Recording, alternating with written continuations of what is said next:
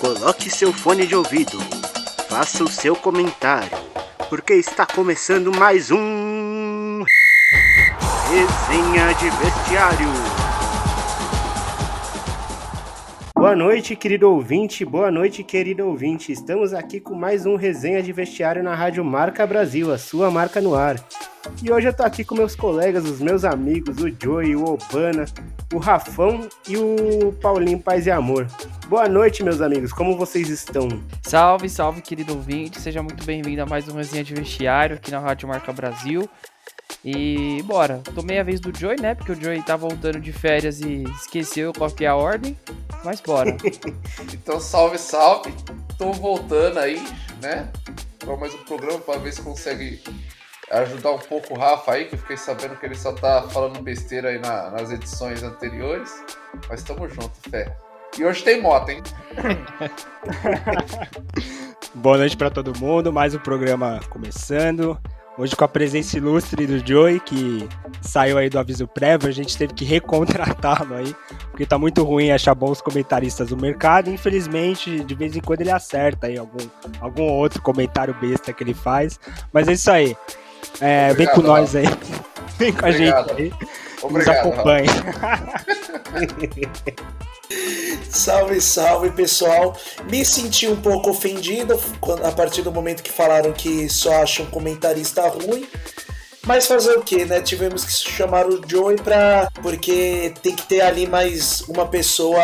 Já não basta o Rafa, né? Pra falar algumas besteiras. Vamos chamar o Joey também hoje. É isso aí, pessoal. E hoje a gente tá aqui, né? Joey tá de volta aí a casa, né? Veio fazer um frilo aí com a gente de novo. E hoje o nosso assunto aí vai ser um pouco diferenciado, mas antes não esqueça de seguir a gente nas nossas redes sociais, arroba Devestiário, e no Instagram, arroba Resenha de Vestiário. E hoje vai ser um assunto um pouco diferente, né? Vamos continuar nessa vibe de seleção. É, mas a gente vai falar das pessoas, dos jogadores que foram injustiçados, né, ou não, opiniões assim diferentes, que ou não disputaram uma Copa do Mundo ou nunca foram convocados para a seleção, né? Como todos sabemos, muitos técnicos têm as suas preferências, as suas teimosias também, né? E a gente montou uma seleção assim alternativa, né, que dá, que talvez desse jogo, talvez não desse jogo. E a gente começou aqui pelo goleiro Fábio do Cruzeiro, né? Um goleiro aí que foi multicampeão aí pelo Cruzeiro, foi bicampeão aí do, do Campeonato Brasileiro, duas Copas do Brasil, então é um goleiro multicampeão, né, Urbana? Infelizmente ele não chegou a disputar assim uma, uma Copa do Mundo e muitos pediam ele.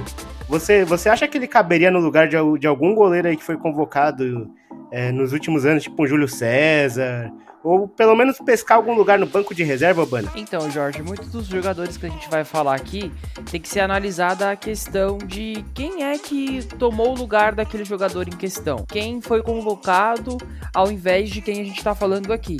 E nesse caso do Fábio, por exemplo, os goleiros de, de 2014, que acho que é mais ou menos o auge ali, né? Mais ou menos onde cabia uma, uma convocação do Fábio, os goleiros ali eram Júlio César e Jefferson. Então, assim, vendo friamente esses dois nomes, eu acho que cabia sim o Fábio. Eu acho que, de repente, até no lugar do, do próprio Jefferson, né? Que na época, se eu não me engano, no Botafogo, ele tava muito bem. Era difícil contestar esse, esse jogador. Hoje em dia, a gente não ouve mais falar do Jefferson, mas a gente ainda fala um pouquinho do Fábio, porque é um cara que continuou no Cruzeiro, que vestia a camisa literalmente, é um cara que ama muito o seu clube então é um cara que a gente ainda até fala vez ou outra. Mas eu acho que ele cabia sim, na, na, ele merecia uma, uma Copa do Mundo, nem que se fosse preencher banco, né? Porque isso também conta pro currículo do cara. De repente, se, se a seleção ganha, é, ele vai estar tá lá, né? O nome dele vai estar tá lá, ele fez a história dele. Então acho que chega, é, é uma injustiça assim.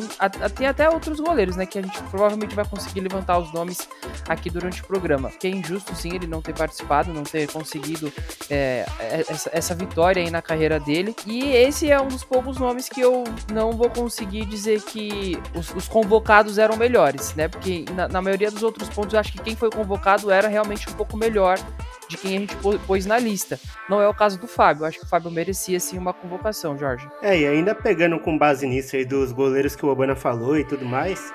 É, eu queria até perguntar pro, pro Paulo. Teve o Jefferson, né, que viveu um grande momento e nas partidas que fez pela seleção até foi bem, né? E aí na Copa de 2014 também foi o Júlio César, que já vinha meio que marcado aí da Copa de 2010 devido à falha né, na eliminação aí contra a Holanda. E aí ficou ainda mais marcado na Copa de 2014, né? Após o 7 a 1 É, você acha que talvez fosse o momento de dar um. de blindar um pouco o Júlio César ou você acha que ele, por ser um goleiro experiente, merecia estar naquela Copa, Paulo? Cara, talvez. É porque assim, eu, é, eu sempre vi alguns goleiros um pouco à frente do Fábio, mas em 2014 é, a gente não pode contestar o Júlio César é, na seleção. Acho que assim, é, houve a falha em 2010, ele ficou marcado por isso, mas na época não tinha goleiro melhor. Talvez o Fábio seria ali um jogador para completar o banco de reservas. Ah, o, o Júlio César, César se machucou numa partida, então o Fábio vai ser o substituto direto dele. Para ser titular da seleção, eu não, eu não acredito tanto. O Júlio César, o Júlio César para mim, em 2014 seria o titular, mas o Fábio sim. Em 2014 ele merecia a seleção, mas não a titularidade, apenas para compor o elenco. É, e aqui a gente também pegou para a zaga, né? A primeira, primeira posição de zagueiro aí a gente colocou pro Antônio Carlos Zago, né? Que jogou aí em vários times grandes, né? Passou pelo Corinthians, passou pelo Santos, pelo Palmeiras e até pelo próprio São Paulo, né? E, e hoje é treinador, né? Mas batia até na sombra, mas era ao mesmo tempo era um grande zagueiro e não chegou a disputar uma Copa, né, Joey? Sim, Jorge. O Antônio Carlos, ele foi muito bom zagueiro. Era um, ele parecia que era um jogador violento, aí, como você disse na sua introdução, mas ele era um jogador muito técnico, viu? Sabia fazer. Era um bom marcador, mas também quando subia para frente conseguia fazer boas jogadas, sempre deixava o dele, principalmente na passagem dele pelo Palmeiras, é, até pelo Corinthians também, ele conseguiu fazer alguns gols aí. Então é um, é um jogador assim que, que realmente a gente via na posição dele outros grandes nomes mas não ia me estranhar ou também não, não, seria nada de anormal se ele disputasse uma Copa, porque vale lembrar que na Copa de 2002 ele poderia ter ido, né? Ele vinha sendo um, um jogador muito escalado, era um jogador muito convocado, inclusive era titular daquela seleção. Mas aí depois com a chegada do Felipão, quando o Felipão chegou realmente ali, acho que um pouco antes do meio das, das eliminatórias, ele acabou perdendo espaço lá pro Rock Júnior, que era um jogador que o Felipão já conhecia, um espaço pro Lúcio, que era um jogador da Europa. É, enfim, o, o, como você disse também no começo, os técnicos tinham suas preferências e talvez o Antônio Carlos não seria uma das prioridades naquele momento. É, e vale relembrar também que ele fez história com, com a camisa do São Paulo, né? Ganhou o Paulistão de, de 91, é, ganhou a Libertadores de 92, é, os Paulistões de 93, 94, os Brasileirões também. Você acha que, que por essa época aí, apesar da concorrência, ele, ele teria alguma chance pelo menos do banco, Rafa, da, da seleção de 94? É, cai muito nisso que o Joey falou também, né? É, na questão, assim, você pega pela questão de títulos que ele teve, questões de campo mesmo como jogador, ele entrava assim, facilmente. Porém, a concorrência era muito grande, né? Naquela época lá. É, vale lembrar, assim, a, a, zaga titular da seleção brasileira de 94 era Aldair e, Márcio Santos. Muito também pela questão de preferências, né? Que, que, que, esse é um tema que, que vai entrar muito nesse programa. Porque cada treinador tem, tem o seu jogador de confiança, né? Tem o seu jogador que, que, ele aposta nele, que já trabalhou com ele anteriormente em clubes. E naquele momento o Parreira tinha muita confiança na sua dupla de zaga, que era melhor. Na, é, como opinião minha, assim mesmo, pelo que ele fez no São Paulo, no, no começo da trajetória da, da equipe do Tele Santana, ele caberia, assim, até uma, um, uma vaguinha ali no banco de reservas. E acabou não dando certo.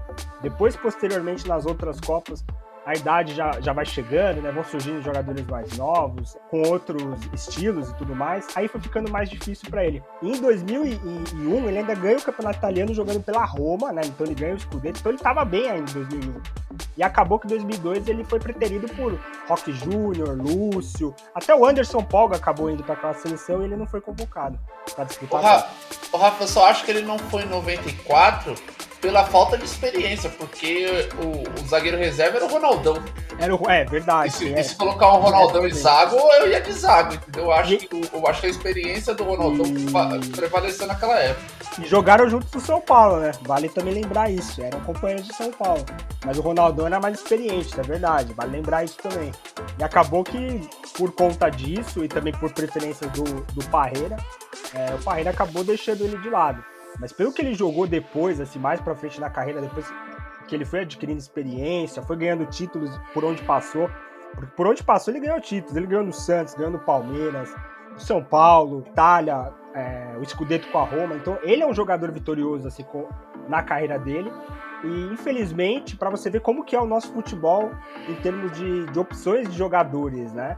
É, um jogador que você puxa esse currículo, você fala, meu, se você é um cara leigo que tá chegando hoje no Brasil, não manja nada, você fala, meu, esse cara disputou pelo menos uma Copa. Não, o cara não jogou nenhuma Copa. Toda a trajetória dele como atleta profissional, ele não teve a oportunidade de vestir a camisa da seleção numa Copa do Mundo, porque aí a gente pode entrar em discussões de preferência, de, de tempo ali, sei lá, momento da carreira, mas ele acabou não indo por por questões envolvendo aspecto técnico e, outras coisas. Mas um cara com, com esse gabarito teoricamente, se fosse qualquer outro lugar do mundo, teria disputado pelo menos uma Copa. É, e o próximo zagueiro aí que a gente colocou, né? Lembrando que quem fez essa seleção assim pra gente discutir aqui foi eu e o Rafa.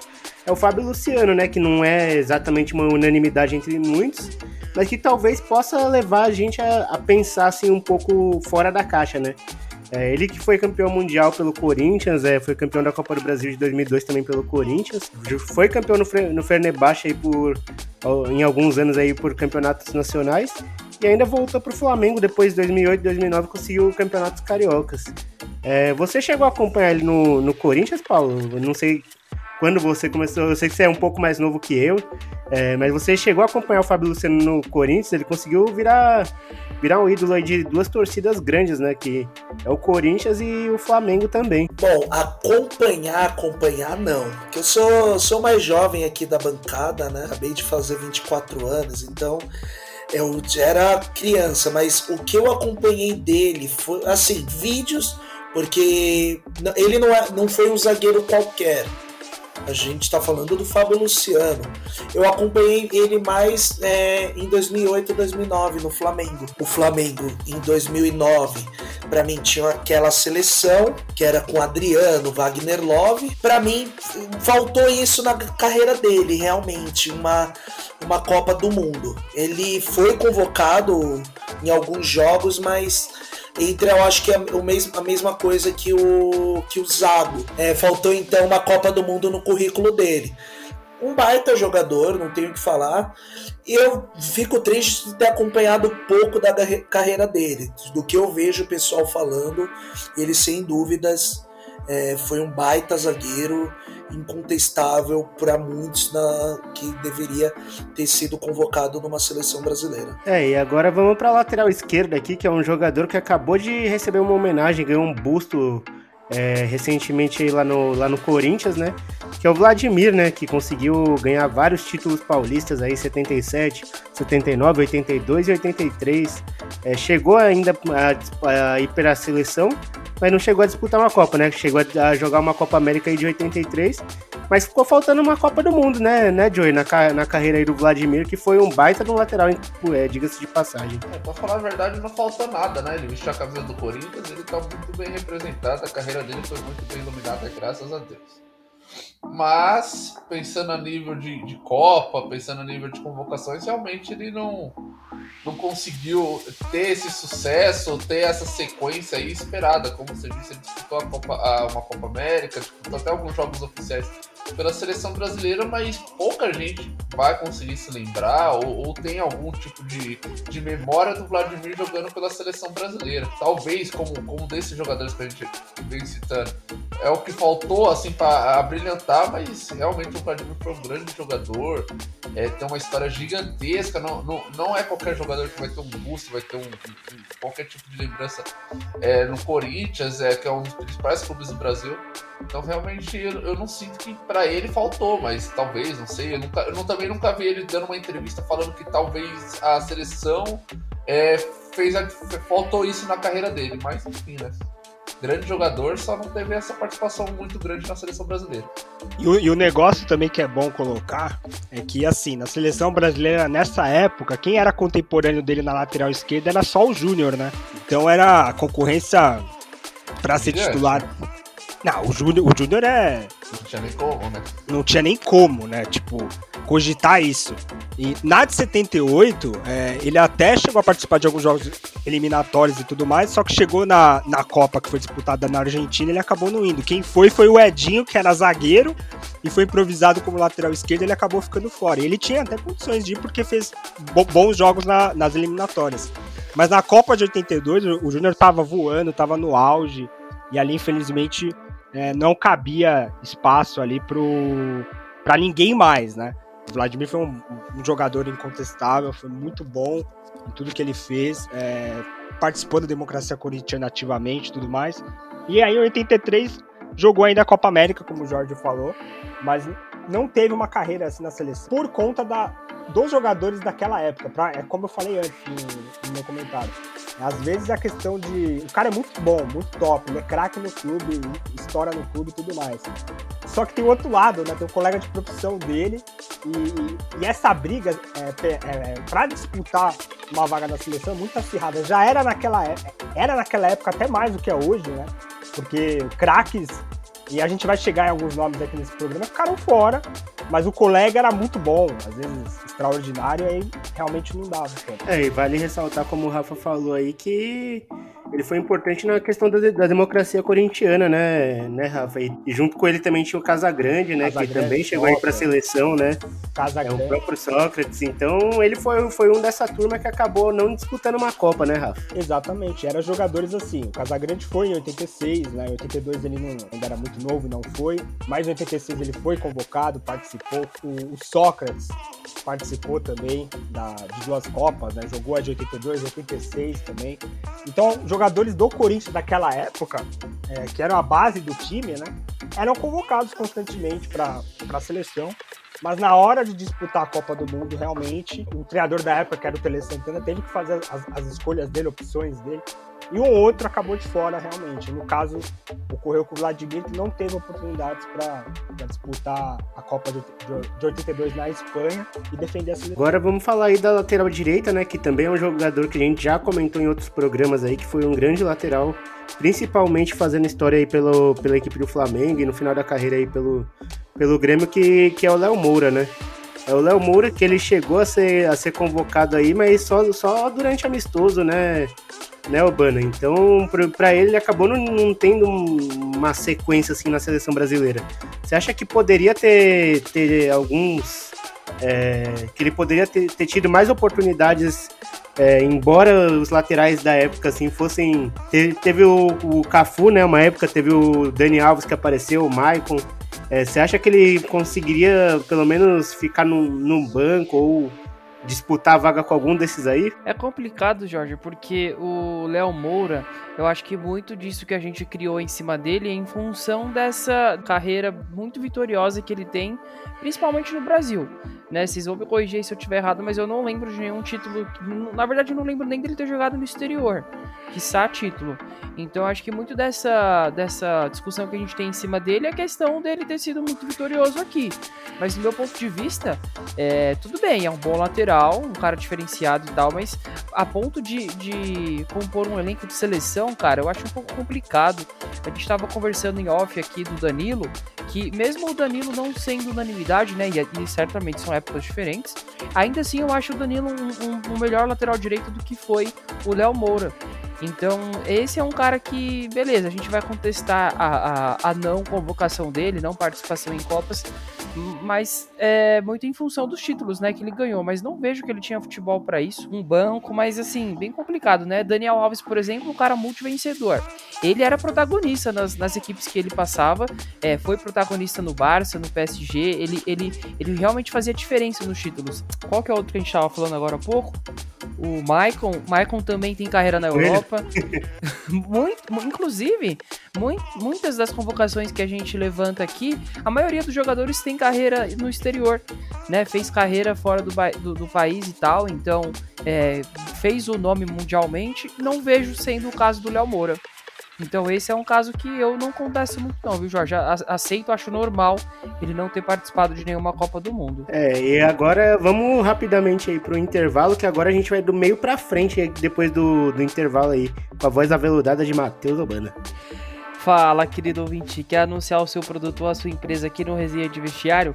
É só entrar em contato com a gente pelas nossas redes sociais, arroba Resenha de Vestiário no Instagram, arroba de Vestiário no Facebook. Vem com a gente. É isso aí, rapaziada. Tamo de volta com mais um Resenha de Vestiário na Rádio Marca Brasil.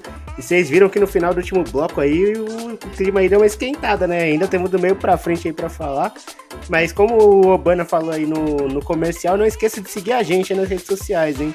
E, lá, e daqui a pouquinho tem live lá no Facebook, aí, nove e meia da noite, viu? Se o Rafa não atrasar, para lembrar, né? Bom, mas vamos, vamos chegar agora aqui no meio campo, né? Que agora temos aí um jogador aí de classe.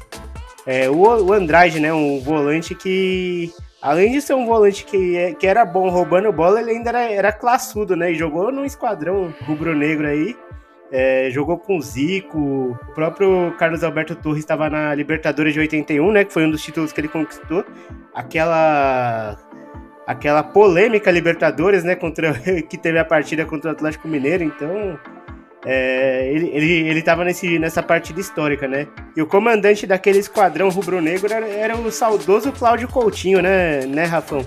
É, teve essa partida aí polêmica da, da, Libertadores aí, mas o Andrade ele foi um grande volante, né? E ainda depois voltou para o Flamengo como treinador mais para frente e conseguiu o Brasileirão, né, Rafa? Exatamente, o Andrade, assim, é, é um cara que quando, quando eu, eu, eu parti para montar essa seleção, eu tive que tirar alguém do meio. É, era para ter. Tinha caras aqui no meio que entrar neto é, enfim, mas aí eu tive que mexer ali para tentar colocar o Andrade, porque ele fez parte do, de, uma geração do Flamengo. Ele jogou 10 anos do Flamengo, de 77 até 87. Então você pega nesse período que ele, que ele jogou no, no Flamengo, ele ganhou tudo. É, é, um dos maiores vitoriosos em termos de campeonato brasileiro. Ele tem cinco títulos campeonato brasileiro. Também ganhou como treinador em 2009. Fez parte do time jogando muita bola naquele meio de campo do, do Flamengo. Tinha o Zico, tinha ele, tinha Adílio, tinha o Nunes na frente, enfim. Tinha o Leandro, tinha o Júnior, cara, dois laterais é, titulares da seleção brasileira eram daquele time. É, ele fez parte daquilo, ganhou a Libertadores de 81, o Mundial de 81, e ele participou de todas essas conquistas do Flamengo, então ele tinha aí, é, por questões aí é, de habilidade, de ser um volante diferenciado, roubava a bola, participava do jogo e construía jogadas, tinha totais, mas totais mesmo, condições de ir para uma Copa do Mundo. Só que cai naquilo é, as preferências do técnico, do treinador e os jogadores da época ali mesmo na posição dele. Só pra você ter uma ideia, em 82, o meio de campo daquela seleção era Falcão, Cerezo, Sócrates e Zico. Quem que você ia tirar aí para colocar ele? Complicado ali para jogar no meio. E nem no banco ele foi. Só pra você ter uma, uma, uma noção aí. No banco, um jogador que era mais ou menos parecido, que jogava no Internacional na época, era o Batista que foi convocado e, e jogava mais, mais ou menos ali na mesma posição. Não tinha a mesma classe do Andrade para jogar. É... E, foi, e o Tele acabou levando ele ao invés do Andrade. O máximo que o Andrade conseguiu em termos de, de fazer parte de um grupo vitorioso é, com a camisa da seleção foi ali nas Olimpíadas de Seul, em 88, que aí já entra uma outra geração, ele já era mais veterano, e aí ele participou ali é, como influência, né? Então naquela, naquela seleção a gente pode re ressaltar jogadores como Tafarel, que estava surgindo, Romário, Bebeto e o próprio Jorginho. Então ele serviu ali como uma espécie ali de, de paizão da, da galera, né? É um jogador que eu já escutei muito meu pai falando, meu, meu avô, é, pessoas assim, que era um cara habilidoso que por conta ali de preferências do Tele Santana, de, de ter um meio de campo mais técnico confiar muito nos caras que ele tinha a mão ali, ele acabou ficando de lado. Mas tinha totais condições por tudo que fez na carreira, tudo que conquistou também, como outros aí que a gente já citou nesse, nesse programa, caberia também nessa seleção, mas acabou não indo. É, eu ia até perguntar assim pro Joey. É, pelo estilo de jogo dele, né, Joey? De, de, de roubar a bola, de, de ser participativo em todo lugar do campo. Ele tinha o drible curto, é, dava invertida de bola, lançamento. O estilo de jogo dele é, faz lembrar um pouco o estilo de jogo do Gerson, que estava no Flamengo até pouco tempo atrás? A posição, sim. Eu acho que o estilo de jogo é um pouco diferente, mesmo que eles possam ter as mesmas entregas dentro de campo, talvez exercer as mesmas funções mas eu acho que é um pouco diferente o estilo de jogo. O, o time da, do Flamengo, como a gente até conversou hoje mais cedo, era jogava por música. O time era muito bom, fazia a bola rolar, jogadores muito técnicos, um meio de campo extremamente técnico. É... Não que o Flamengo de hoje não seja, mas eu acredito que o André era um pouco um jogador mais técnico. O, o Gerson é um jogador mais físico, né? Ele precisa do físico dele para poder se impor, para poder ganhar uma disputa, para poder ganhar uma jogada, mesmo que ele seja aquele jogador ainda que tem um bom, uma boa distribuição ou movimente bem a bola, mas acho que são estilos, estilos diferentes mesmo sendo jogando na mesma posição. É, e agora vamos aqui para o primeiro meio campista um pouco mais à frente, né? Que é o Marcelinho Carioca, né? Revelado aí pelo Flamengo, né? É, virou ídolo pelo Corinthians, ficou conhecido como pé de anjo pela batida na bola e o seu pé número 36, né? que é o calçado dele. É, fez muitos gols aí de, de, falta pelo Corinthians, até com bola rolando, já fez go, muitos gols olímpicos. E para muitos é o maior cobrador de. Era, é o, o jogador que melhor batia na bola. Inclusive pro, pro próprio Neto que se, que se dizia, que se diz, né? E era também um dos melhores batedores, né, o, né, o Joey? Exatamente, Jorge. Mas tem um problema. Se o Marcelinho chamasse Marcelinho Mosquito, o Paulinho ele não ia ser jogador do Corinthians. Não merecia ser jogador do Corinthians.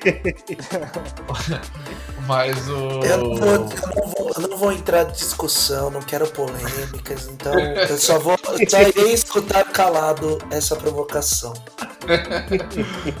Mas é, tirando essa resenha aí, é. Pô, cara, eu peguei tudo do Marcelinho no Corinthians, velho. Literalmente, minha infância, minha adolescência toda. Acompanhei o futebol dele.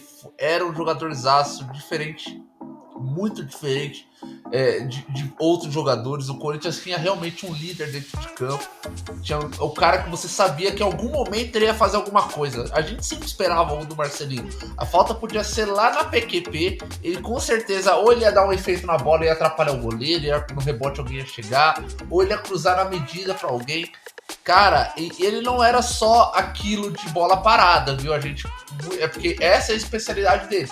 Muitos lembram dele por causa disso. Mas o Marcelinho com a bola rolando era um jogador diferente também. É, vale lembrar, vocês jogaram hoje no, na nossa resenha lá o gol que ele fez, gol de placa no, é, na Vila Belmiro. É, ele tem em cima vários, do filho do Pelé, né? Em cima do, do filho do Pelé. Então, é um jogador que na seleção brasileira, eles teve aquele momento um pouco ali da, da, Copa, antes da Copa de 98, aí passou a Copa de 98, ele teve um pequeno processo ali entre 98 e 2002, mas nunca se firmou. O Luxemburgo talvez tenha sido o técnico que mais deu chance pro Marcelinho.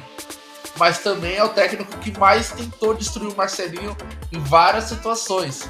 Então, eu lembro, vou passar só um simples relato. O, o Brasil teve um jogo contra eliminatórias e o, o, técnico era o Luxemburgo. Foram jogar no Chile. E o que, que o Luxemburgo fez? Ele tinha acabado de sair do Corinthians, ele levou muito jogador do Corinthians. Era a Vampeta, era o Luizão, era o Edilson, era o Marcelo Carioca. Cara, tinha muito, se eu não me engano, eu não me engano, tinha muito mais jogadores ainda. E o Brasil tomou um sapeco do Chile lá. E foi aí onde o Luxemburgo começou a cair e foi aí onde queimaram os jogadores do Corinthians, inclusive o Marcelinho Carioca. Eu lembro que a partir desse momento ele parou de ser convocado e realmente perdeu espaço na seleção brasileira. É, e como o próprio Joey disse, né, já teve momentos emblemáticos aí do, do Marcelinho, né, e teve, e ele teve alguns problemas aí com, com o Luxemburgo, né. É, inclusive a questão de que o Luxemburgo já, já falou que tirou a mulher do, do quarto dele e, e, tudo mais. É, Paulinho, você acha que o Marcelinho era um moleque chafado? Essa treta para mim é, é emblemática, né? Uma treta que tem um neto como mediador é uma treta que tem que ficar marcada para a história que um neto pra, pra ficar ali mediando, não, calma, não sei o que. E o da, e o da Atena pô, não, não, tem, não tem igual, né? É, meu, o Marcelinho é, é polêmico, não, isso daí não tem, não tem dúvidas. E é, é complicado você, você discutir contra isso, né? É, e ainda mais rebater isso é, que o, o Lucha falou de, de ter tirado mulher do quarto dele. Mas realmente, para o Marcelinho faltou uma Copa do Mundo. É, ele foi um jogador importante não só no, no, no, Corinthians, mas o período que ele jogou no Flamengo também. Ele ganhou dois títulos por lá, né? Que foi o Brasileiro de 92 e a Copa do Brasil de 90. Mas é, eu acho que talvez pesou algum, alguns fatores contra ele que, que você, você talvez entenda o porquê dele não ter sido convocado para uma Copa do Mundo. É, eu queria até perguntar aqui pro Obano, Obano, é, de que forma pode afetar esse comportamento extracampo do, do jogador, né? E, e esse clima amistoso dele com, com o Luxemburgo, você acha que pode ter influenciado aí outros técnicos a não convocarem o Marcelinho também? É uma pergunta capciosa, Jorge, porque o Marcelinho tinha futebol pra estar tá numa seleção, cara. Aquela, as faltas que ele cobrava, é, a, a, maneira dele de jogar, a, a, todo aquele futebol ofensivo que ele tinha, era um cara diferenciado, merecia sim estar em seleção. Só que a, treta foi muito pessoal, né, dele com o Luxemburgo. Naquela, essa entrevista que o Paulinho tá mencionando aí, os caras quase chegam às vias de fato, né? O, o Luxemburgo é, apontando o dedo na cara e falando um monte. E o Marcelinho tentando ficar, tipo, ah, é sua opinião. É, na verdade, ele falava, é minha opinião, né? Você fala o que você quiser, mas é a minha opinião, não sei o que lá. Só, só que o Luxemburgo querendo já descer o tapão na cara. É, é difícil dizer que influenciava, porque o, o Marcelinho tinha sim futebol para figurar né, nas seleções, mas acabou não sendo convocado mesmo e sem, sem o Luxemburgo estando no comando. Né? Então ele não, não participou de nenhuma Copa, ele até, ele até tem na, entrevistas dizendo né, que, que na, na visão dele, né, modéstia a parte dele, ele podia estar em, é, em 94, 98, 2002 ele diz que tinha todo um apelo popular, isso talvez seja contestável. Acho que nem todo mundo acha isso tudo do Marcelinho, né? Mas ele diz, né? Ele mesmo diz, modéstia a parte dele, que merecia estar nas três. Mas é difícil dizer que ele foi. que essa treta toda com o Luxemburgo tem influenciado, porque ele tinha futebol para estar.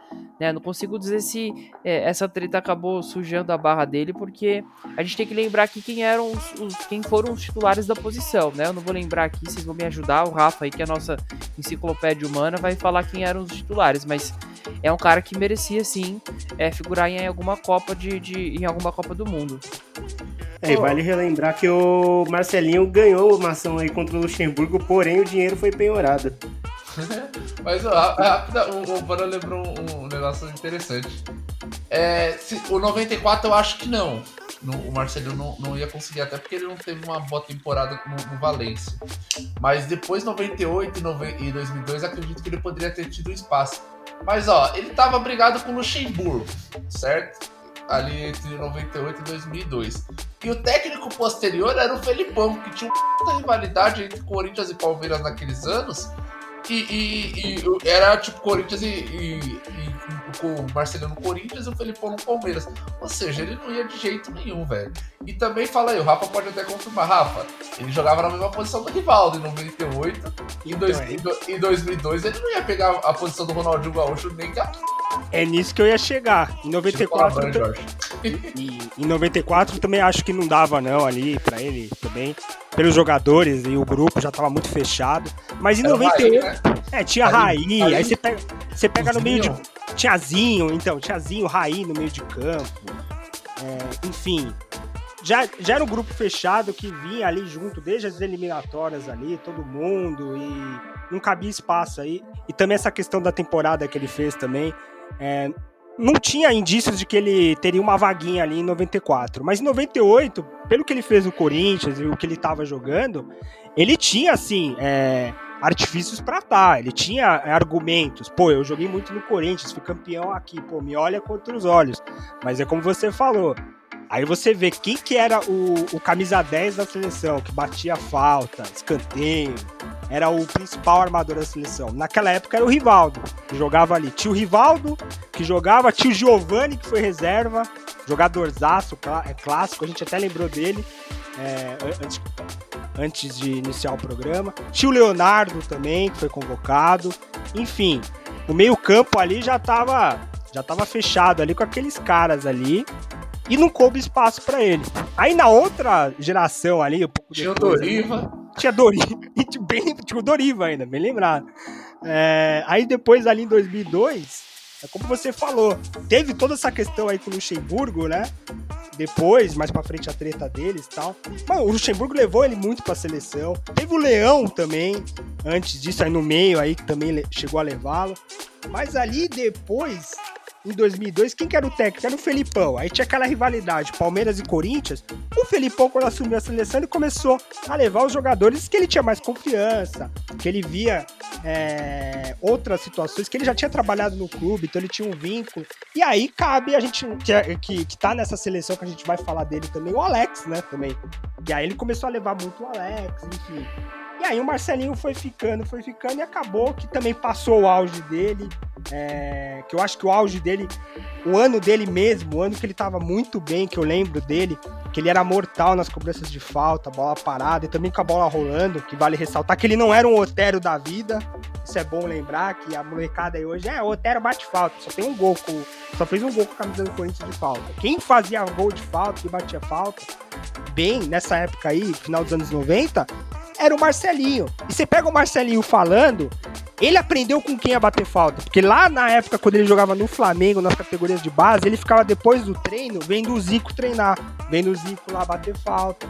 Ele ia lá depois do treino, aprendia com ele, pegava o jeito certo de bater na bola. Então ele viu um ídolo que, para ele, eu já escutei entrevistas dele falando isso, que para ele um, um, ídolo é o Zico em termos de bater, de bater falta, e ele se espelhava muito nisso. Então ele se aprimorou e se tornou especialista. E o ano dele foi 98, mas infelizmente acabou não indo aí por opções é, do técnico e, e, foi isso que acabou acontecendo. É, e agora vamos aí para o outro meio campo que é o DJ Alminha. Uh, bom, eu queria perguntar aqui pro Joey. Que que oh, não dá, não dá. Não dá, mas o programa. O Rica tem uma reputação a zelar. Não dá pra ficar fazendo isso. Bom, eu queria perguntar pro Joey. Esse tinha alegria nas pernas de verdade, né, Joey? Pô, mano, foi mal. De quem que você tá falando? O DJ Alminha. O DJ Alminha. Ah, o DJ Alminha. P... eu não peguei, velho. Não, o Djalminha. Vai, vou começar, tá?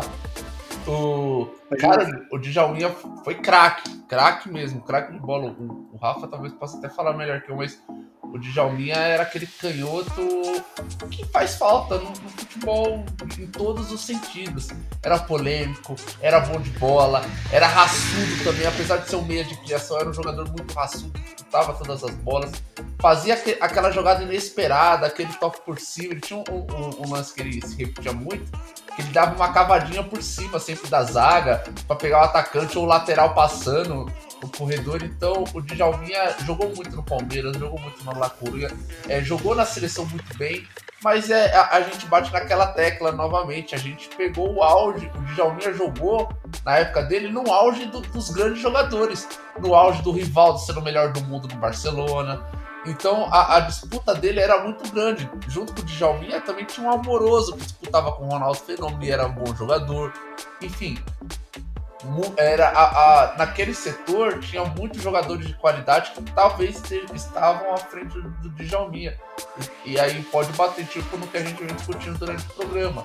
Questões é, é fora campo, extra, extra campo, atrapalhavam. O Djalminha não era um jogador fácil de lidar, né? É, ele vários clubes que ele passou, ele brigava, no Guarani ele brigou, no Palmeiras ele brigou, no La Coruña ele só, só não bateu na cara da mulher do, do, do treinador, porque no treinador ele bateu. Então, é, talvez essas questões aí possam ter atrapalhado, porque se fosse na bola, é, no, no, no, estilo de jogo, o Djalminha com certeza não, não, ter busca, não ter pegado a vaga, mas ele poderia ter sido sim o 12 jogador da Copa, como foi Denilson em 2002. É, e queria até falar, assim como o Joey falou, né? Tinha os passes criativos com cavadinha, é, tinha passe de carretilha, era, ele, ele gostava, né, de, de, jogar futebol, né, Rafa? Tanto que ele conquistou aí a, o título espanhol aí com La Corunha e inclusive também a Copa do Rei, né?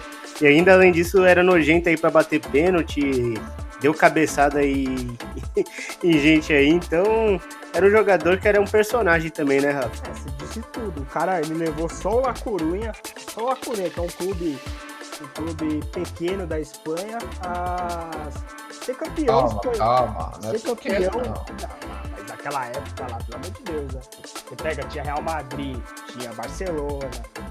Ele levou o La Corunha a ganhar a La Liga, né? E a Copa do Rei também. E é tudo isso que vocês falaram. Eu assino embaixo porque lembro muito bem dele, principalmente nessa fase aí.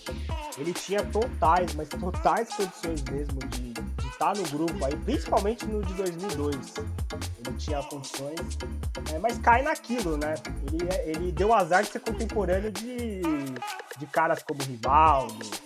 É, depois, mais pra frente, aí também surgiu o Ronaldinho Gaúcho, que jogava no meio de campo também. Então, Alex, né, também, que apesar de não ter disputado Copa assim como ele, é, ia muito, era praticamente ali, jogava no mesmo setor do campo, mas era um jogador canhoto, é, uma facilidade de bater na bola, de criar jogadas, driblava, que hoje isso faz falta tremendamente no futebol, e ele executava isso muito bem.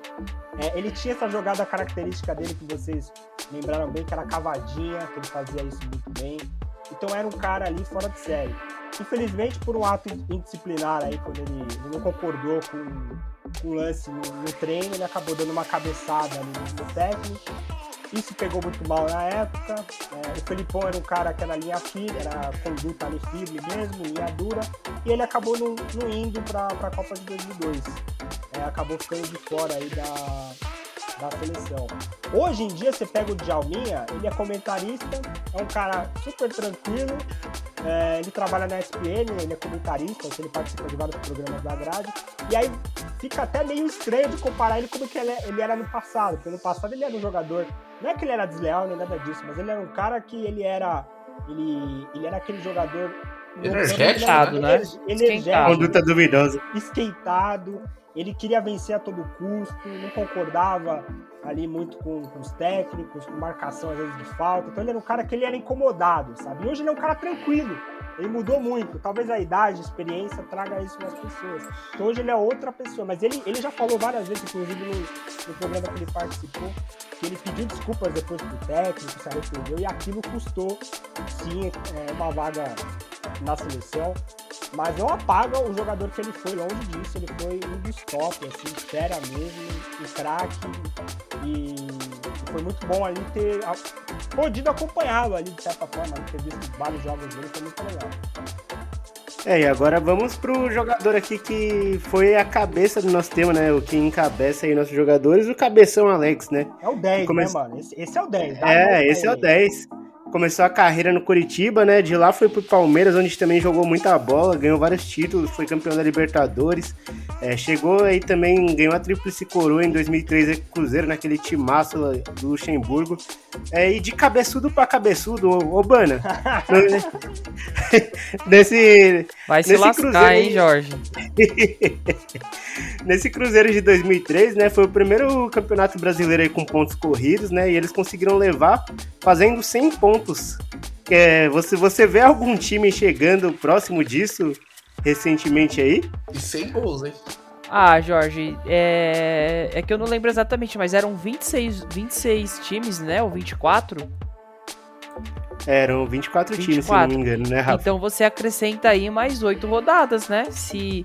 se por exemplo, Quero a, a lógica pega... do Urbana, vamos ver, vamos ver. Pegar, uma, pegar um Flamengo aqui, é que eu não lembro exatamente quantos gols fez, mas o Flamengo de 2019 deve ter passado aí de uns, sei lá, 80 gols. Mas, enfim, isso não tira o mérito daquele Cruzeiro. Aquele Cruzeiro ali é absurdo. É um dos melhores de todos os tempos que eu, que eu obviamente, eu não vi, né? Mas é, pesquisei, um pouco que eu pesquisei da história, realmente esse Cruzeiro aí é, é, foi um time inacreditável. O Alex, muito do que aconteceu com o Alex começou ali, né, em 2003. É, o ídolo que ele virou no, no, Cruzeiro, depois foi ídolo no Curitiba também, o ídolo de, de maior escala no Fenerbahçe, então é um cara absurdamente é, diferenciado, né? Então esse, de fato, de longe, é o que mais merecia estar numa seleção, estar numa, numa, numa vitória, né? Principalmente conquistando uma Copa do Mundo. É o cara que mais mereceu por tudo que fez. Foi, foi ídolo em praticamente todos os clubes que passou, né? Também um, um meia canhoto, né? Muito, muito habilidoso e tal. Então, de, de longe nessa lista, não tem nenhum que se compare a, ao que foi a injustiça que é o, o Alex não ter participado de nenhuma, de nenhuma Copa do Mundo. É, e queria até falar pro Joey, né, Joey? É, nesse Cruzeiro aí também tinham vários jogadores aí que eram, que eram selecionáveis, né? É, que, que o Gomes, né, por exemplo, o Maicon, que, que jogou também na seleção, o próprio Edu Dracena aí, que é bem conhecido, o Luizão, que jogou um tempo depois na seleção, o Felipe Melo era desse Cruzeiro aí. E fora jogadores de outras seleções, né? Como Maldonado, Aristizábal, que também jogava pra caramba. Então, é um Cruzeiro nessa época tinha uma seleção também, né? Mas o Alex foi o artilheiro desse, desse, desse, dessa temporada aí com 23 gols, né, Joey? Então, além de ser um meia inteligente, o cara do passe, ele, ele era um cara que fazia muito gol também, né? Exatamente. É, o Alex ele sempre foi um jogador assim, com, com uma característica de um meia clássico, né? É, diferentemente do Djalminha, que pegava a bola, ele dava mais uma sabiscada estilo Neymar, o Alex era mais aquele meio de dominar no peito, pisar na bola e dar um lançamento, dar um toque o maestro, zagueiro. Né? Um maestro, exatamente. E nesse time do Cruzeiro eu senti que ali ele desabrochou, porque você realmente via o Alex fazendo mágica dentro de campo. É, eu vou falar para vocês procurarem aí um gol dele contra o Fluminense, onde ele domina uma bola de costa dentro da área e cercado por diversos, porque a bola é, tinha acontecido um lance ali. Então ele pega uma bola de costa e do nada ele dá uma cobertura no goleiro. Tipo, cara, ninguém esperava aquilo, sabe? Então, é, em 2013 ele jogou fino. É, eu lembro, e até para passar pro meu lado corintiano, ele ia fechar com o Corinthians em 2003. E tava, tipo, já tinha tido uma negociação e só não, só não avançou. E o Cruzeiro foi lá e contratou.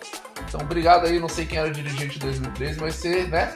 Valeu, diretoria, sempre presente. Valeu, diretoria, sempre presente. E nesse, e nesse time aí, Jorge, tinha um bom. É, não vou citar, mas. Técnico era o Luxemburgo, né? É, o Luxemburgo era técnico. Leandro Bochecha, Marcinho, lateral que estava começando, Augusto O David. David, David fazia muito gol. E esse Cruzeiro ganhou o Campeonato Brasileiro dando show. Ganhou a Copa do Brasil com o Alex fazendo gol de letra na final em cima do Flamengo no Maracanã. E ganhou o Campeonato Mineiro, que é o Campeonato Mineiro. Mas é, foi um jogador que brilhou por onde passou, ele brilhou, ele conquistou título no Palmeiras, é, conquistou título no Fenerbahçe, no é, pô, quando ele saiu de lá só é, ia virar dia nacional lá na Turquia. É, né, ele é uma entidade lá na Turquia. Exatamente. E, e, e é merecido, infelizmente, como o Obama disse. Se tem um cara nessa lista, ou, ou na história do futebol brasileiro, que a injustiça é, é tremenda por não ter ido para a Copa do Mundo, é o Alex. Principalmente porque a gente bateu agora, a gente falou sobre o Marcelinho Carioca, e eu até brinquei assim, falei, ah, que o, o Luxemburgo, no, o Filipão pela rivalidade, não levou. Mas pensar que ele trocou o Ricardinho, que também era do Corinthians, e deixou um Alex que trabalhou com ele no, no, no Palmeiras campeão da Libertadores. Ou seja, é, não deu para entender muito, apesar do Ricardinho ser um grande craque, e também acho que deveria disputar a Copa que disputou porque jogou muito, mas tirar o Alex, é, cara, sei lá, tirava outro. mas o Alex de fora é complicado. É, e eu queria até fazer uma pergunta assim pro, pro Paulo também em relação ao Alex. O que, o que você preferiria, é, sem, sem a questão do clubismo, né? Você preferiria ganhar uma Libertadores inédita pelo Palmeiras ou uma Tríplice Coroa pelo Cruzeiro? Mosquito. Cara, é, se eu for deixar o clubismo de lado, é, eu penso assim, você. É, cara, é difícil responder essa. Eu achei que ia ser mais fácil, mas eu acho que assim, deixando o clubismo de lado, tem toda a emoção de você ganhar uma Libertadores. Ainda mais a primeira por um time, que foi o caso do Palmeiras em 99. Mas o peso de uma tríplice, coroa, que foi o Cruzeiro de, de 2003, também acaba, acaba pesando muito. Ah, putz, é, é, é, difícil. Ah, vou, vou ficar com, com a Libertadores pelo, pelo Palmeiras. É, e, então vamos, vamos aqui pro, pro ataque agora, né? É, a gente colocou aqui, vou, vou, até já citar os dois, mas vou, vou dar uma, uma descrição breve aí dos dois, né? Tem o Amoroso, que foi revelado pelo Guarani, é, jogou em vários times grandes aqui do Brasil, como São Paulo, é, inclusive em 2005 ele jogou pelo São Paulo, ele passou pelo Grêmio também, jogou pelo Corinthians e se destacou bastante pelo Borussia, né, né Rafa? O Amoroso que era um atacante, ele não era um jogador tão paradão assim na área, né? Ele era um fazedor de gol, mas que tinha movimentação ao mesmo tempo, né? É, o Amoroso também cai nessa, também de ser contemporâneo de caras Ronaldo, Romário, enfim. E por conta disso aí, ele não teve tanto espaço quanto realmente ele merecia, né? Ele foi um baita atacante, ele foi artilheiro na Itália jogando pela Udinese, foi artilheiro jogando no Borussia, foi campeão alemão, enfim, ele por onde passou ele, ele, ele balançou as redes. No São Paulo a mesma coisa, menos, ele chegou menos no Corinthians. No Corinthians. Ele meteu uns golzinhos sim, mano. Um ou outro. Um ou outro. Ah, Teve um contra o Juventude que foi um golaço. Mas aí já não. Mas aí teve pouco tempo na passagem, né? Foi logo. Ele foi pro São Paulo, depois ele foi jogar fora e quando ele voltou, né? Se não me engano, foi 2006. 2006 isso. Ele jogou no Corinthians. No São Paulo ele chegou ali na, é, no jogo contra o River Plate, foi muito importante a participação dele. E na final jogou muita bola. Ele reeditou a dupla de ataque com o Luizão. Eles foram é, atacantes aí no, no, no, Guarani, quando estavam começando a carreira. Então era um atacante assim que ele tinha habilidade, ele tinha presença de área também. É, enfim, ele tinha atributos ali que colocariam ele facilmente na seleção para disputar uma Copa.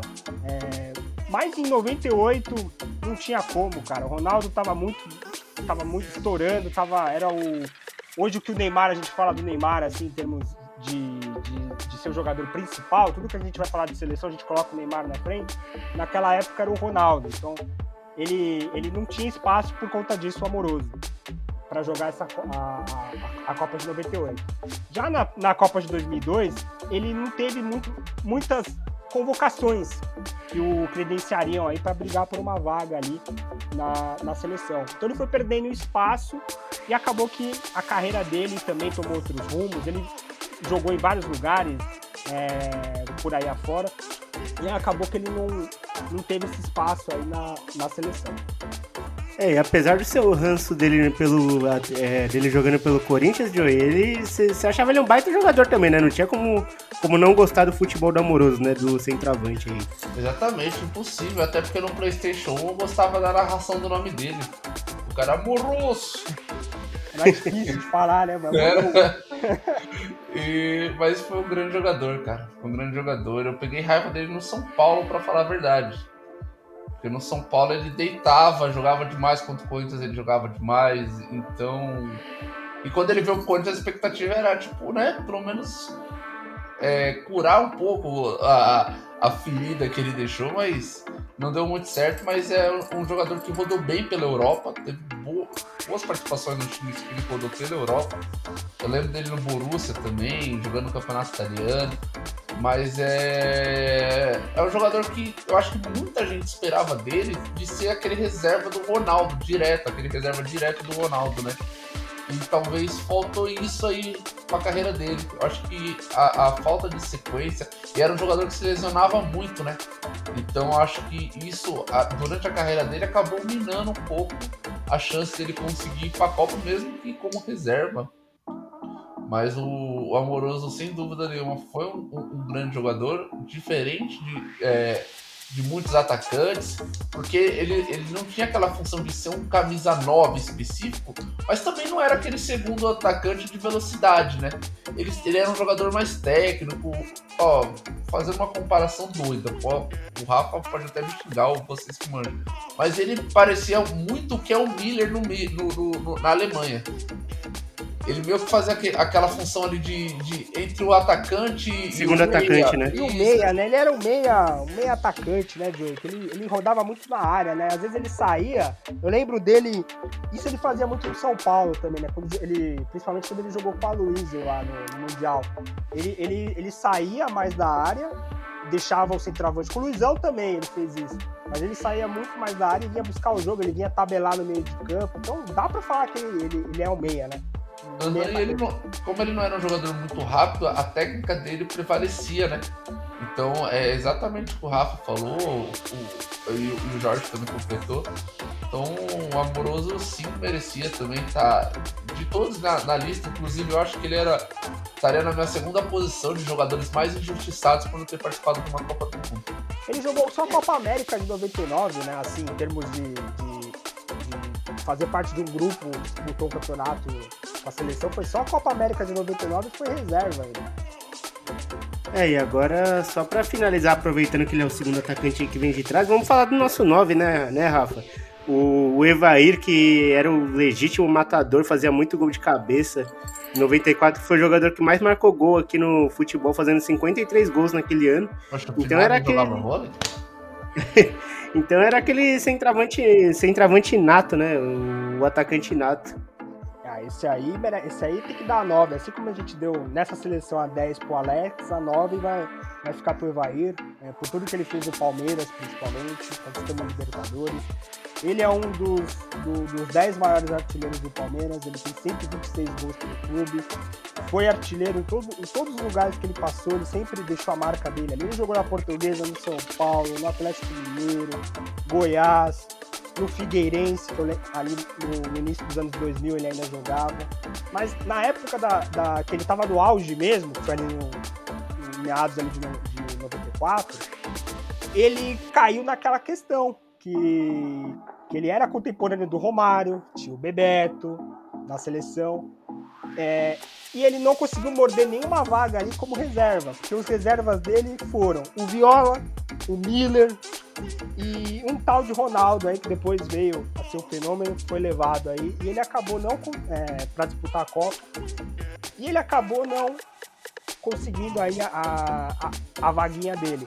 Mas nessa época, principalmente pelo que ele fazia no Palmeiras, ele estava bem, sim, tinha condições. Ele era um, era um centroavante que se posicionava muito bem, fazia vários gols de, de falta. No São Paulo, ele foi campeão paulista em 2000, é, jogando bem também, já era mais veterano ali, mais parado. Mas era um, é, ele era um atacante que tinha também essa questão, ele sabia a, a, necessidade de sair da área quando o negócio ficava meio encrencado por lá. Então ele conseguia, tinha habilidade para isso, assim, de jogar de costas pro gol, fazia bem a parede e era matador, ele tinha faro de gol, né? Isso. E, e por ele ter uma estatura muito alta, então ele ganhava muitas bolas por cima e da geração ali do, do início dos anos 90, se você for falar centroavantes e for montar é, listas de time, ele vai estar tá, sim nas listas aí, porque ele deixou a marca dele no futebol brasileiro. É, e vale lembrar também, né, pessoal, que o, Evair jogava já meio que em outra seleção, né? Que aquele time do Palmeiras de 93 até 99 era uma, era uma baita de uma seleção e ele tá entre os 10 maiores artilheiros da equipe, né? Mas como o nosso tempo aqui tá bem escasso e nossa conversa rendeu até demais, né? É, a gente teve até que acelerar um pouquinho aqui nos atacantes. É, vamos ficando por aqui. Semana que vem tem mais resenha. É, esse papo aí foi bem legal e, e vamos que vamos, estamos cada vez melhor. Boa noite, pessoal. Valeu, rapaziada. Sempre chegando junto. Obrigado aí pela presença. Bora colar lá na live 9 e meia, lá na nossa página Resenha de Vestiário. Vamos juntos. Valeu, rapaziada. Boa noite mais um programa aí, mais uma resenha aí. Tamo junto e na livinha tamo juntos também. Quero agradecer a presença de todo mundo aí. O programa foi muito bom. É... Foi legal montar essa seleção aí, espero que tenham gostado. E a resenha continua, vem pra live aí, que já estaremos a postos. Valeu, pessoal. É, mais uma vez aqui. Agradecer aos ouvintes aí. Espero vocês na, na live. E é aquilo, com certeza vocês devem estar se perguntando se que ah, deixamos o fulano de fora, mas se a gente fosse falar de todo mundo aqui que merece uma que mereceu uma, disputar uma Copa, eu acho que a gente teria aí que ter umas quatro horas de programa aí no mínimo. Valeu, pessoal. É, como o Paulinho falou, é verdade, né? É, nosso programa tem um pouco menos de uma hora, mas aqui na nossa gravação já tá quase uma hora e dez. Mas é isso aí, pessoal. Semana que vem a gente tá de volta e DJ Alminha. Ah. Meu... Vambora, para de falar que tu é minha namorada.